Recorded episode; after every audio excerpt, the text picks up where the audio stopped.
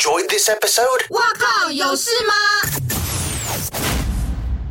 欢迎收听帅哥最多的 Podcast。哇，有事吗？之周末聊聊天。上次有跟大家预告，这几个礼拜呢，都是帅哥来陪我聊天。今天这位帅哥，他本身的职业是羽球教练、健身教练，然后他又在网络上又有一定的声量。我们先欢迎马丁。嗨，大家好，我是马丁。茂哥你好。每次看到马丁呢，就会觉得你到底是有没有在吃饭？为什么你的身材永远可以维持这种呃？冰块肌，然后你也是小只小只的，可是体脂感觉很低，这样。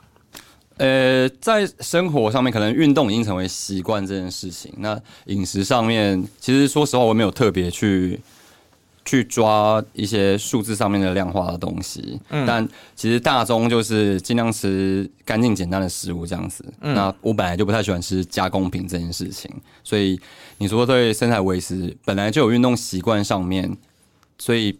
自然身形体态就会是像这样呈现了。你不吃加工品哦？我不太喜欢吃加工品，所以你吃火锅，你不吃那些火锅料？对，我都会说我要素菜盘，然后不要火锅料。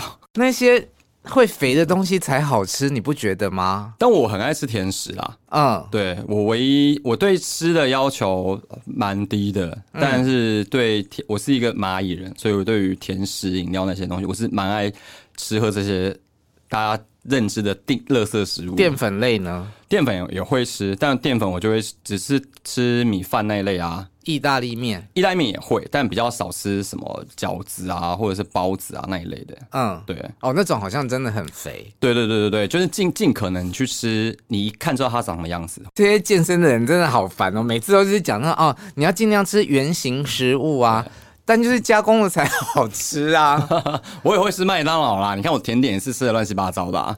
对，我身边的朋友都也都会有这种疑问說，说你这么爱吃蛋糕，那么爱吃松饼那类的东西，你怎么还这样子？那你是真心的喜欢吃呃便利商店那种一包一包的鸡胸肉吗？其实就是习惯了耶，就是习惯了。我已经甚至有时候觉得哦，我要吃饱，因为我对吃的要求很低，所以我甚至分不出美食这件事情。比如说牛肉和牛那种等级，大家都会分 A 级、A 级、A 级。嗯，但对我来讲，只有哦好吃的牛肉，嗯，然后没了，我分辨不出来。所以你很好养，我超其实超好养的。好，对马丁有兴趣的，先记录下来，这是第一点，它很好养。其实我们。严格来讲，不是在工作上面认识的。对。然后我们在今天之前算是有一点点私交。对。但是在那个私交之前，我其实就追踪你嘞。嗯。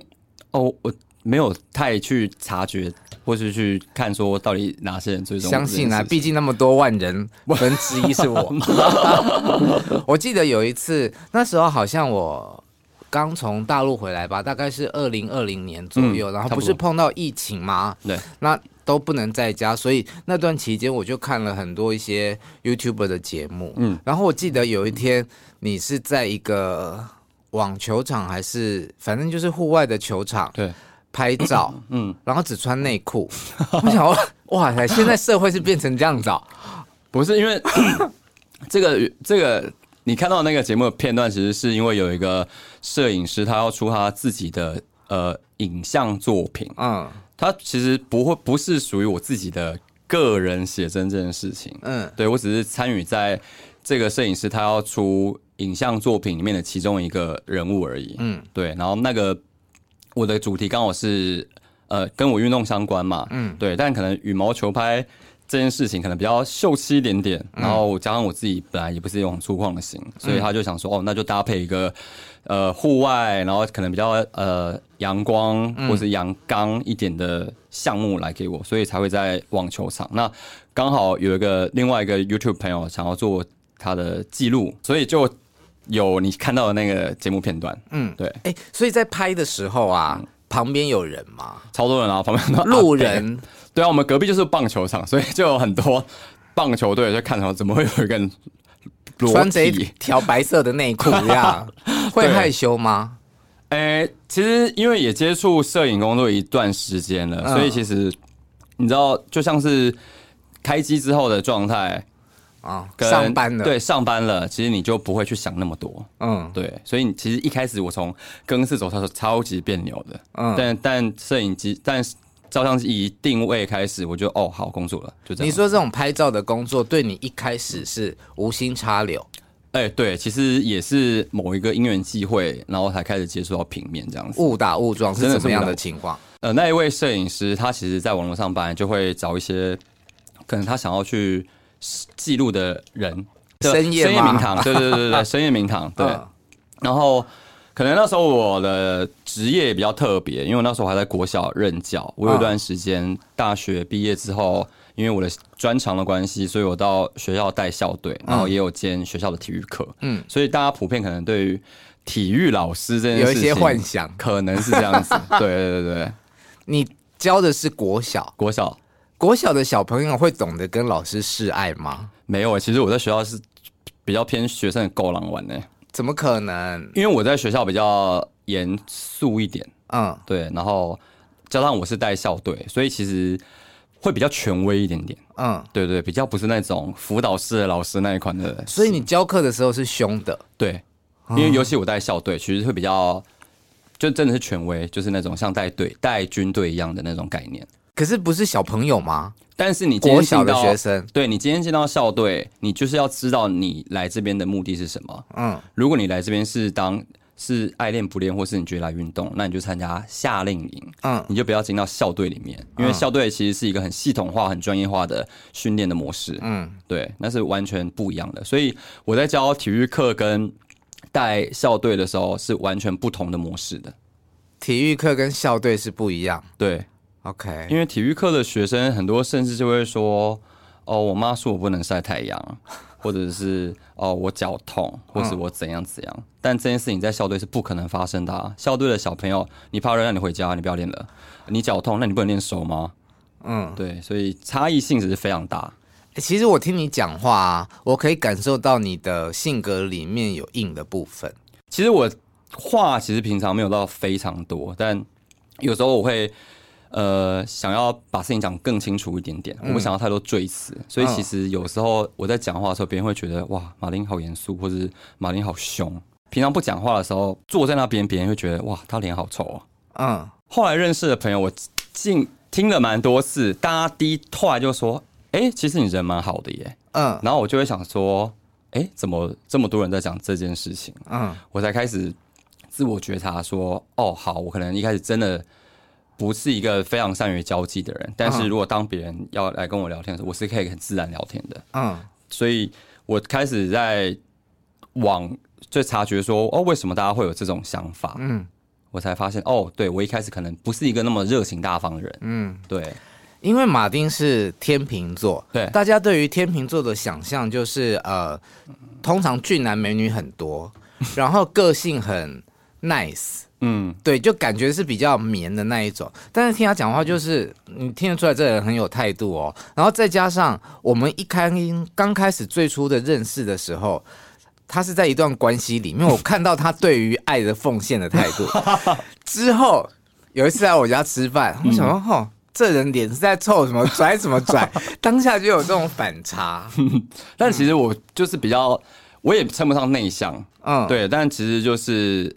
呃，会想说，哎，这时间我要讲话吗？或者是很怕说讲太多，嗯、对，因为其实多说就是多错嘛。因为我对于沟通这件事情会比较谨慎一点。你好像军人哦，我觉得可能跟从小练体育有关系。对，但我但我其实是一个在关系或是朋友里面，或是亲近的里面，我自己有一个宗旨，就是呃，有的人的通病就是对亲近人会很苛刻嘛，比如说、嗯、呃。亲人或是另一半，或者讲话越容易不耐。对，那我自己会很常提醒自己这件事情，所以你才会看到你所谓我在关系里面你说的奉献这件事情。但我觉得那对我来讲是一个很自然的事情了，只是我长得不像那个样子，或我平常说话很不像那个样子。对，所以我其实有一个对象跟我说：“你在外面像老虎，在家里像一只猫。”哎，所以到底哪个比较像你？我觉得人都会有很多面相，但每个面相都会都是我。嗯，对，人就是不同面相。好偶像的一句话啊，真的啦。嗯，对，所以很多人就会有的人就说哦，马丁很假或者什么东西。嗯，我说那些都是我。对，没有人是假是一种保护色吗？呃，其实讲更通俗一点，就是你是什么样的人，我就给你什么样的脸色看。啊，好可怕！我们今天录到这里就好了，谢谢。就是如果这个人对你不客气，你有什么好要把余地留给他？嗯，对。当然，我尽可能会让事情圆融一点点。对，那比如说在关系或朋友里面，我一开始都会在沟通过程中，我是一个好恶很分明的人。嗯，但其实我讲这些不是说我很难相处，是我们各自，我也想要知道你不喜欢什么事情，嗯，我们就可以避免摩擦。嗯，对，有一点遇强则强，遇软则软，这样吗？呃，还是吃软不吃硬，我也不，我也不是这样子的。嗯，对，基本上如果对方做什么事情，只要有道歉，我基本上是可以完全像翻书一样就好，那就算了，就这样。但重点是要道歉，就是你要有认知，你错了，做了什么事情啊，或是你应该要更完整的表达说你为什么这样做。当我可以理解你这样做的原因的时候，我就可以去原谅这件事情。嗯，对，你听起来是一个超理性的人呢。因为你刚刚在解释这一段的时候啊，你整个非常的认真跟严肃。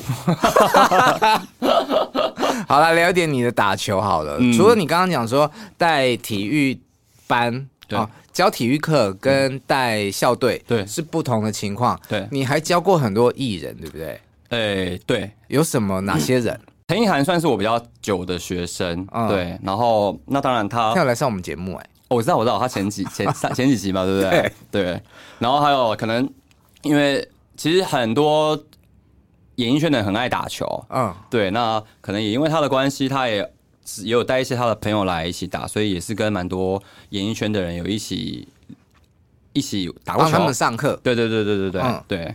还有全明星运动会，哎、呃，对我刚好是小杰，嗯，对，他是全明星第三第二届，然后后来第三届他有参与羽球项目，所以我就被邀请去训练第三季全明星红队的羽球教练，嗯，对，那跟那个就他们的哦，我讲的小杰是棒棒糖那个小杰，哦，我以为你讲的是江宏杰，对，但是后来进到之后，江宏杰是红队的队长，嗯，所以也是在训练上面也有也有一起去策划这样，嗯，对。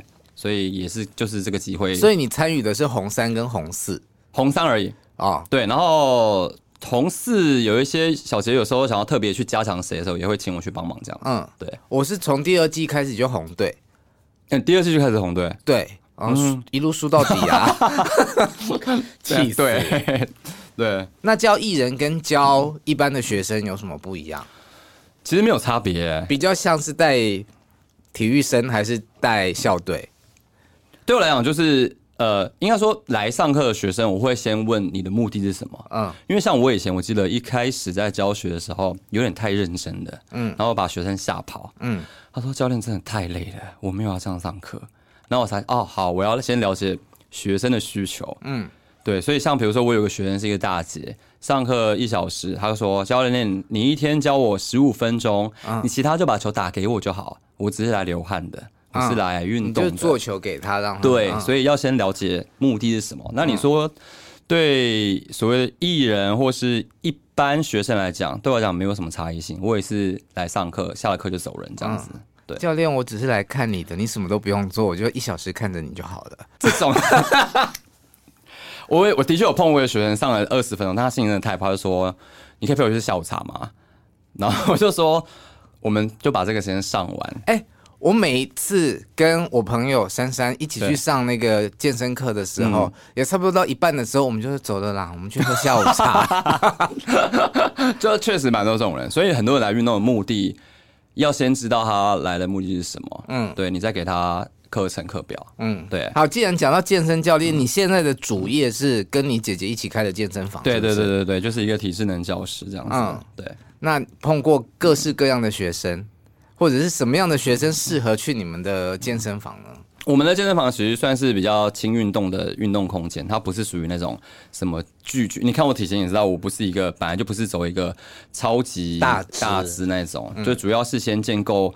建构学生激励的概念，然后弱化肌群，比如说上班族五十间或骨盆前倾，哪些肌群比较弱，我们去来做强化生生活上面的激励强化。我怎么觉得你在跟我招生呢、啊？你 五十间没有？对，茂哥，我我很常看茂哥动态，你也很勤奋在运运动啊。对对对对对对，嗯嗯，所以想要调整身形、调整身形或是饮食上面的概念策划什么的，都可以来找我。嗯，对。呃，地点大概是什么位置？呃，在中校敦化站。那详细的话都在我的 IG 上面都会有课程的曝光。哦，很方便呢。对对对对对，地点还蛮好的。好，那刚刚是讲说教明星打羽毛球。对，啊，我们以陈意涵为代表好了。好，这个停不下来的女人，你要怎么样教她打球呢？她基本上对我是一个很狂的女人，因为她在怀第一胎的时候，她说：“哎，教练，你最近可以上课吗？”我说，你不是怀孕吗？嗯，他说对啊，但我还是有在运动啊。所以他那一次来上课是停了四个月的身孕来跟我上课。嗯，对。那当然排了课表上面可以吗？呃，其实呃，运动上孕妇本来其实就需要运动，孕妇是不能躺在床上的。嗯，对。那当然说羽毛球其实有很多训练上面的分项嘛，比如说步伐上面跑动，嗯，手法上面的手感。嗯，所以在可能就像我以前的训练校队的学生，小朋友就会说：“哦，教练，我手痛。”然后他就会想要偷懒休息。我说：“那你练脚啊，教练，我脚痛，你不能练手吗？”所以孕妇来的话，我们就会尽量排手感上面的训练，比如说勾对脚或是手的发力，那些其实就是这各方面的组成才会组成一个运动的流畅度。嗯，对，所以他当时来就是。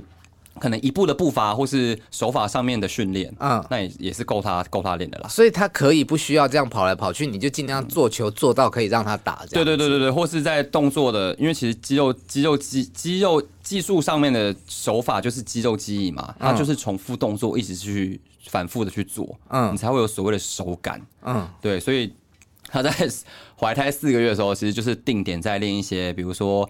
对角啊，或者是打定点啊，去控制啊，去做手部手指的发力啊，这样子。其实羽毛球是一个非常技术流的动作，嗯，你需要很多很多层面，嗯，很多人就说哦，我球感很好，但是你如果你根本跟不到球，你没有流畅的步伐，你追不到球，你再有手感都没有用。那什么叫做球感很好？球感很好就是比如说你有办法，你把球场想成前后左右四个点，嗯，你有办法随心所欲的控制在。左边或右边，前面或后面。你说你打出去的那个球，你打出去的球，你要有目的性的去操控球路，你才称得上你有手感。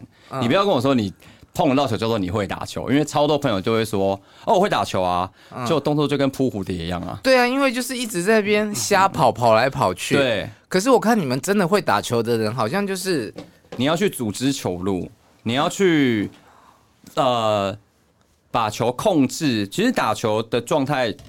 就是大家都在大大家都在跑动嘛，嗯，你也不是单纯就是我要很用力，然后加速的去攻击。如果对方站得稳稳的话，你打到他手上也是被他接力弹回来，嗯。所以很多运动里面都会说节奏、节奏、节奏，嗯，你要有办法控制你球飞行的时间差，然后去让对方跑动，让对方的重心散掉，然后再找机会攻击。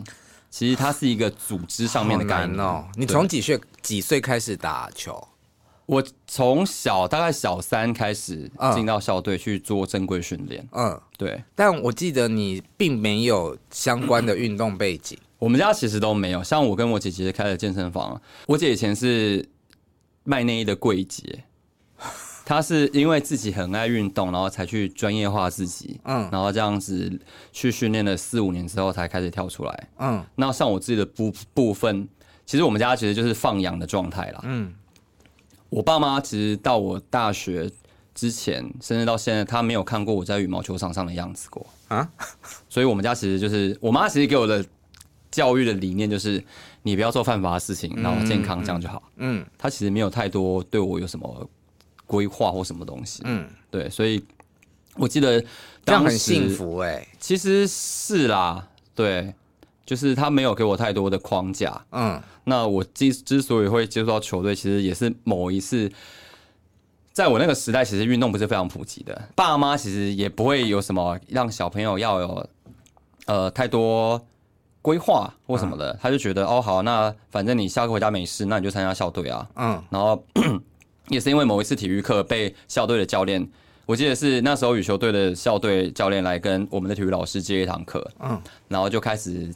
抓一堆小朋友来测跑的速度啊，或是左右移动的敏捷啊，然后就挑了几个出来，嗯，然后就说你要不要加入羽球队？嗯，那我就哦，好啊，然后就一路就糊里糊涂的，就这样。对对对对，完全这也是误打误撞哎。嗯，对，我根本你说我喜欢羽毛球吗？其实我有点没办法回答这个问题，我只能说我不讨厌。嗯，对，尽管打到现在。你现在是教练嘛？对。那你在当教练之前，你你是到处征战这样吗？对对对对对，就是到处跑。嗯，全的只要从国小到高中，就是全台湾到处去比赛这样子。嗯，对。那只有后来。当了教练之后，有带几次学生出国去比赛，这样。嗯，对。这种运动员的生活啊，对你的人生或者对你的心智有没有什么的影响？其实有哎、欸，都真的会，因为训练真的太痛苦了。然后，像我讲一下你痛苦的训练大概是怎么样？痛苦的训练就是你绝对没办法先吃早餐。嗯，因为你吃了早餐，我们在晨操，你一定会原封不动的整整个早餐吐出来。嗯，所以我后来。我其实是一个很喜欢吃早餐的人，但我后来想说，为什么我那么爱吃早餐？是因为我从小到大没有好好没有办法好好的吃一次早餐。我们只有段考的那一天、那两天停练，嗯，我们才有办法像一般学生一样在早餐店慢慢吃早餐、聊天，或者拎着早餐走进来。那请问晨操要做什么？晨操就有很多项目啊，比如说激励的训练，或是跑操场啊。然后你短跑、你长跑，我们有不同组合的训练项目，会训练到你不同的。肌群或是你的功能性，比如说短跑练爆发力，长跑练耐力。嗯，所以一般我们可能以前上学是七点走进校门，嗯，或是七点起床，嗯，但我们一定是七点整站在起跑线上，看着教练甩着码表过来，我们看到码、嗯、看到码表就害怕，嗯，因为是教练会给你规定的时间，你没有跑过就跑到你过。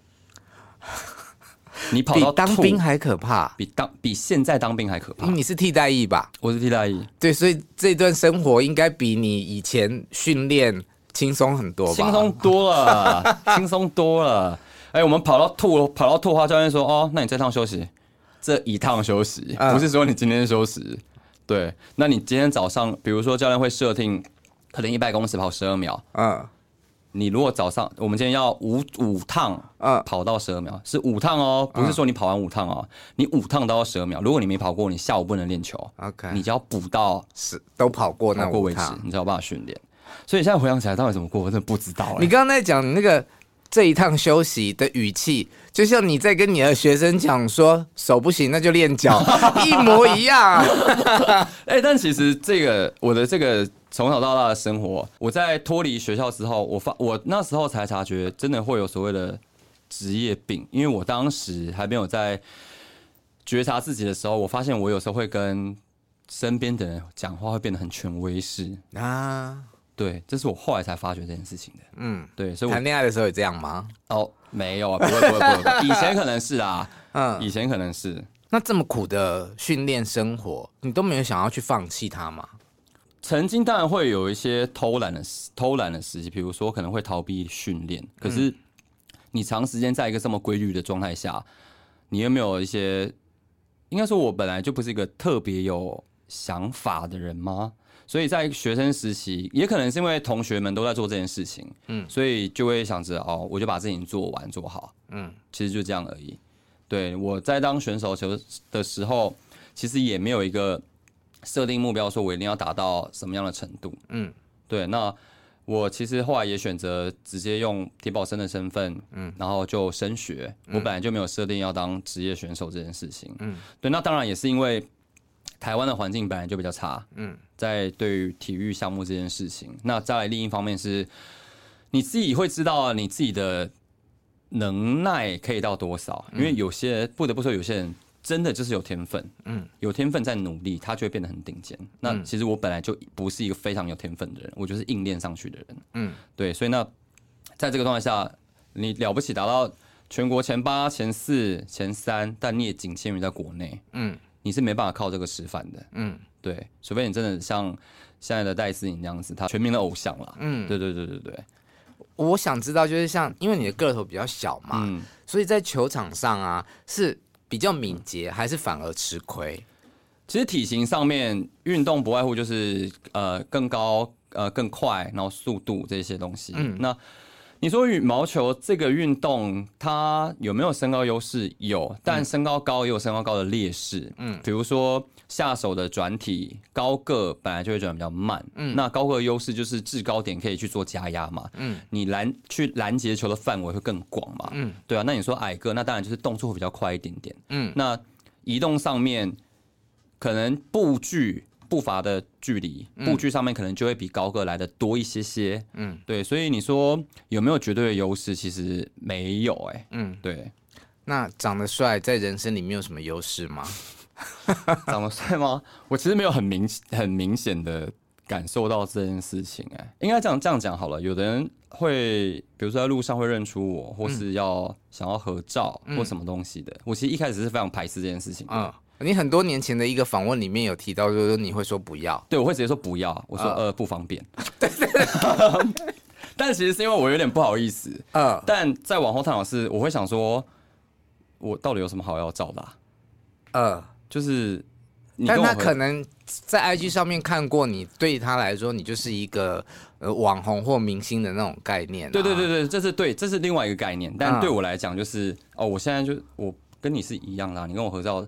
是。大家都走在路上的人的，对对对对对对对对。哦、那其实这件事情，我后来渐渐会，应该说，我现在如果别人有认出我，就会说啊嗨你好，然后或者是要合照，我说哦好啊，嗯。那其实这个的启发是进步了，但这个给我启发的人就是陈意涵，嗯，因为他有一天来上课的时候，啊、嗯，就上完课真的是披头散发那种，然后披头散发，呃，然后有人来跟他合照，嗯，然后。他也 OK，他很 OK，而且他很开心。我说：“哇，你你现在这样子跟合照？”他说：“他就说，如果他今天做的这件事对他而言是一个很简单的事情，可以让对方很开心，我为什么不做？”哎、嗯欸，我觉得这心态很好。对我这件对这一句话的这对我的的启发，启发非常有非常大的启发。我就觉得，哎、嗯欸，你这样讲真的没错。嗯，对，所以。我一开始是很完全很自我的状态，就是你不要你不要来打扰我，嗯，对，但我不是，但其实这个在外面解读就会在网络上说，哦，马丁很拽、啊、拽屁呀、啊，对对对对对，嗯，对，所以我自从那件事情发生之后，我就觉得哦，如果你的一件小行为可以让别人很开心的话，你是可以去被这个人的开心被渲染的，嗯，对，哎、欸，我觉得这好有趣哦。很多年前我访问一个歌唱比赛出来的歌手。然后他可能在那个阶段，他也在适应从素人变成名人的那个调试。是，那他也说，他没有在上班的时候，如果歌迷要求跟他合照，他就会说不方便。那但是现在这么多年过去了，他抱持的心态也是，如果我今天做这件事情可以。让你开心的话，我何乐而不为？对，我觉得这就是一个能量的渲染了。嗯，对对对对对。但其实反过来，因为我以前当记者嘛，现在做宣传工作人员，嗯、我又可以变成从艺人的角度去理解，就是说，如果今天他们真的说不要，也是情有可原的。对，没错，他的状态可能就不好，或是他就觉得，呃，他在现在状态不好的状态下被记录起来，他可能看自己看了也不会很开心。对。所以大家不要期待每个你碰到的艺人都一定是陈意涵。哎，我真的好喜欢他，他好自在哦，他非常自在啊，他是可以完全走在路上，然后就是也不挂口罩，也不戴墨镜那种走在路上或干嘛的。嗯，对，骑 U bike 坐公车出门，对，他非常的非常，你要讲亲民，对，他就是非常亲民的人啦。对，所以他去上你的羽球课的时候，嗯，有带着酒吗？这个。我没有曾经在在场边，就是 那个随身瓶里面装饮料，对对对对对，随身瓶里面装了饮料。他来录音的时候，我也是有请他喝饮料。哦，他非常爱。我们有几次是下了课之后，然后就去旁边美式餐厅在那边喝啤酒吃炸鸡。所以你本身也是一个喝饮料的人吗？还好哎、欸，我还好，我不是一个，而且我我的酒酒钱非常省，我大概就是一两杯，我就差不多就那个状态了。嗯，对。我们昨天去一家店呐、啊，哎、欸。嗯聊起这个，他有一个活动叫做五连杯，那什么东西？就是他一杯酒可能三百五十块，对，但是你花大概八百七十几块，就是九百块有找，嗯，你就可以获得五杯酒，这么划算。对，但其实我花那个钱，我大概两杯我就差不多了。大家也是这么想，可是他那个五杯里面，shot 也可以算一杯，哇，那不行啊！哦、我们昨天九个人呢，大概喝了四十五杯以上，哇，你很这样，你们很省哎、欸。对啊，我们就是一种，因为有的人是无酒精饮料，嗯嗯，那你就帮他们喝回来啦。我内心因为没有无酒精也算一杯哦，也算一杯。对，然后我内心就想说，无酒精的你就不要点，你就点水就好了，把那个扣打留给我们。对，好，那你现在有比较适应网红这个身份吗？其实我一开始有点听到网红这件事很别扭，但我听到的时候就是会很多。不知所云，想说网红，想说哦，因为对我来讲，这么多人 follow 这件事情，就是一个我根本没有去想象过的事情。嗯，就可能也是因为有一些平面的影像的作品，然后让呃曝光在比较呃曝光在大众上面，然后有人就会问这个模特是谁，嗯，然后渐渐的 follow 出起来，我也没有刻意的去经营这件事情。像其实渐渐开始有一些厂商会来下广告，他会跟我要一些。你后面的 TA 或是一些 data，嗯，我其实完全不知道怎么操作，对，然后甚至有的人会比较系统化在操作你的社群媒体。从这些对话里面就可以听得出来，你真的是一个没有在认真经营的网红。对，那可能现在跟很多很积极的人比起来，对，其实要经营这件其实是有个系统化的嘛，嗯，你要知道你的 TA、你的族群，然后甚至大家观看的时间落在哪个位置，嗯、其实我。都没有什么概念，是直到有一些公关来告诉我说，我要你在什么地方呃几点来下广告，或是几点 po 文，我才了解说哦，原来真的是要这样经营。嗯，现在对我来讲，它就是一个生活写照，然后有厂商合作的话，对我来讲就是一个赚零用钱的平台。嗯，就这样子而已。那因为现在一切都已经每个人都有属于自己的发言权，那当你在一些讨论区看到别人在讨论自己的时候，那是什么感觉？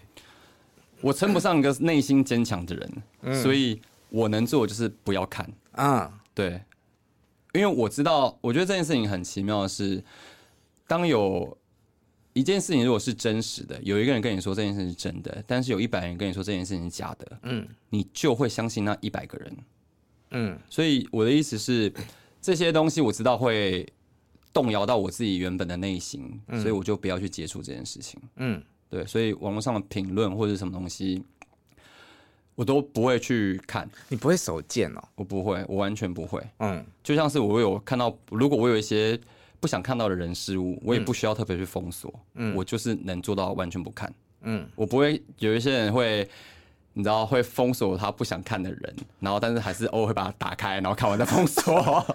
报告，我就是。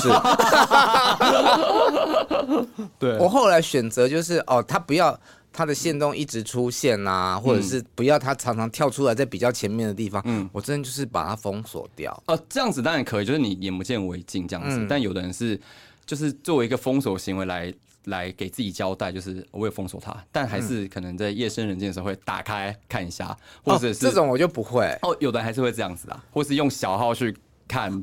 对方这样子，我就觉得这件事情蛮有趣的。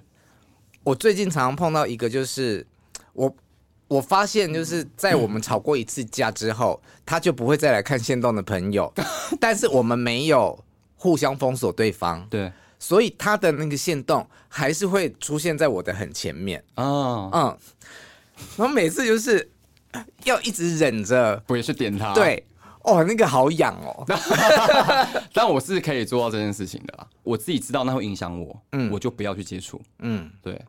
像有时候我们做节目啊，以前就刚开始都觉得说，嗯，如果有听众朋友留言，一定要很积极的跟人家互动。对。然后当发现第一次看到那个在骂你啊，主持很烂，好不好的时候，就发现，哎，是不是走心了？对，嗯，尽管有。更多人说你主持的很棒，你就是会把这些事情放大。对，你看到一条，其他五条称赞你的，你就会看不到。没错，而且我其实很懂得，小燕姐以前有跟我们讲过一句话，就是你不要去跟那一些骂你的人互相对抗或者是辩论，那就让你自己变成跟他同一个档次。没错。可是，在有一个在那个当下，你不见得忍得住。我其实可以略过，但是。嘴巴就是贱啊，不能不要看呐、啊，就是会有这种情绪，所以我觉得忍得住的人很厉害。对，因为我自己知道我会被影响，所以我就不要去接触。嗯，对。那你现在单身吗？呃，对啊，有有觉得跳太快是不是？刚刚怎么突然冒出这个问题？对，我单身。那你喜欢什么样的爱情？喜喜欢什么样的爱情，其实没有一个特定的框架在，但我觉得你要找到跟你有共识的人，嗯，对，因为应该说喜欢一个人是单向的，但爱情是双向的，嗯，这件事情你要有办法对知道对方是跟你在同一个方向努力的，嗯，对，你不能老是就觉得我要去感动对方，在爱情里面没有感动对方这件事情。中箭，对，所以我其实是蛮喜欢沟通，然后去想要去理解对方，所以偏一见钟情是，呃，一见钟情要先来电，对，要先来电，然后才开始慢慢去试这样子。没有人会因为我至少我不是啊，因为对方的内涵而喜欢上对方的，一定是先外表嘛，嗯，对啊，这件事情其实是很真实的，嗯，对啊，或者是。你看到一个好看的人，你的耐心度一定会自然的变多啊。那你至少看了，你也视觉上你也心情愉悦嘛。嗯，对啊，对啊。我就说，长得好看，长得不好看都会偷吃，那当然是要跟长得好看的人交往啊。你这样讲也没错啊，对，这样讲也没错。对，嗯，好，所以要有共识。对，就是你在沟通上面，像我其实很怕遇到有一种人，不管是另一半或是朋友，嗯。他们就会可能某一次就会突然说：“我忍你很久了耶。”然后我就会想说：“你为什么不说？我没有要人忍耐，我从来从头到尾都不会说我需要你忍耐我，你要自己自己承担这件事情。嗯，你没有去表达我做了什么事情。”让你不开心，你选择自己去累加这样的情绪，嗯，你最后爆发出来，然后告诉我说，因为你怎么样，怎么怎么样，怎么样，嗯，哎、欸，你激发的脸跑出来了，还 好今天没有录音，就是当你很认真严肃的讲一件事情的时候，你那个神情就会出现，我是严肃在讲，嗯，对，所以我觉得沟通，我觉得。你自己想要什么样的状态，你也要让你在跟人相处的时候，你就要去表达这件事情，你自己才会舒服。嗯，不然你会你会不知呃，可能在某些状态你会不小心让对方不开心，那你不知道，嗯、或是对方让你不开心，对方也不知道。嗯、那这些这些东西累积起来久了，它就是一个很不很负面的东西啊。嗯，对，所以我觉得沟通这件事情很重要，所以。不管是对朋友或对另一半，嗯，我都会尽量让自己更柔软一点，嗯，就比较不会是像刚刚那样的状态。好，我下次在生活中留意一下，在吃饭的时候故意找一件事情，然后来问你看你会不会又出现那个很认真的表情。但其实我不会放太多情绪啊，而且我甚至有点忘记我上次真的很生气或是什么样的。情境是落在什么时间？我有点忘记了。对，你在你的 IG 里面有 po 了一个文，嗯、提到一个测验。对，你可以跟大家讲一下那是什么？哦，那个测验叫做 O O O 型欧环测试。对，那是什么？它其实在，在呃，他是一个日本的科学家，有一个博士，他有去申请专利，而且还有过。嗯、那他比较特别的是，他说，呃，应该是说。在生活的空间里面，很多东西都是有能量的。嗯，对，比如说你跟这个人相处，你看到这个人的时候，嗯，你会觉得他是死气沉沉，或是神采飞扬，但他没有做任何的表述，你可以感觉到的，那其实就是一种能量。对，所以在生活上面，其实有很多东西都是有所谓的能量，比如说说话的语气，嗯，或是文字。它其实都会带有能量上。那当时我做的测验是很有趣的是，他要我去写你喜欢的、你最重要的事情，或你最重要的东西、你最重要的人，嗯，跟你最讨厌、最厌恶的东西，嗯，把它写在纸条上面，然后把它盖住。你一只手去握住你写的东西，另外一只手就呈现一个像 OK 的手势，一个 O O 型环状，食指碰大拇指。嗯，那测验的人他要尽可能用。均值的力气去用两指把你搬开来，嗯，但很神奇的是，我写了很多张东西，嗯，呃，当然跟手指的肌力多多少少可能会有影响啊。嗯、但我记得我第一张，嗯，是写呃我很怕的东西，嗯，然后我握在手上，我在第一次的时候手指就被搬开来，嗯，但我第三张是写我妈妈，嗯，然后他那个的人，对我爱的人，嗯、我最重要的人，他搬不搬不开我的手指。很神秘哦，怎么可能？嗯，而且他就会，他会，因为他会写了很多张嘛，嗯、所以有一些你不喜欢的啊，这件事情也可以拿来做你跟人的测验。就比如说你握着好好比珊珊的手好了，嗯，然后另外一个测验来，如果一般就开，那这个人对你的能量是没有加分的啊？对。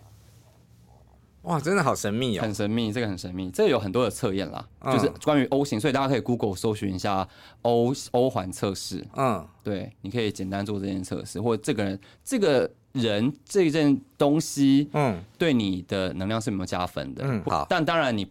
握着人的时候，你会知道嘛？嗯，对啊，所以如果你是握另一半，请你就是死命的把你还，死命的把你还，握好。对，或者是你想分手，你就说哦，这个测验代表我们不适合，手没有力气啊。对，所以这是一个很有趣的测验。好，那我们今天就聊到这里，我要来去 Google 这个测验了。对对，好，最后再跟大家介绍一下你现在的健身房。呃，我现在健身房位在中孝敦化站，那详细资料都可以在我的 IG 上面去跟我做联系，或是上面有一些比较详细的内容。嗯，那我的 IG 是 T S E N G M A R T I N 曾马丁。对，谢谢。嗯，好，今天谢谢马丁来到哇，有事吗？就周末聊聊天，跟我聊天，我们下次见，拜拜。下次见，拜拜。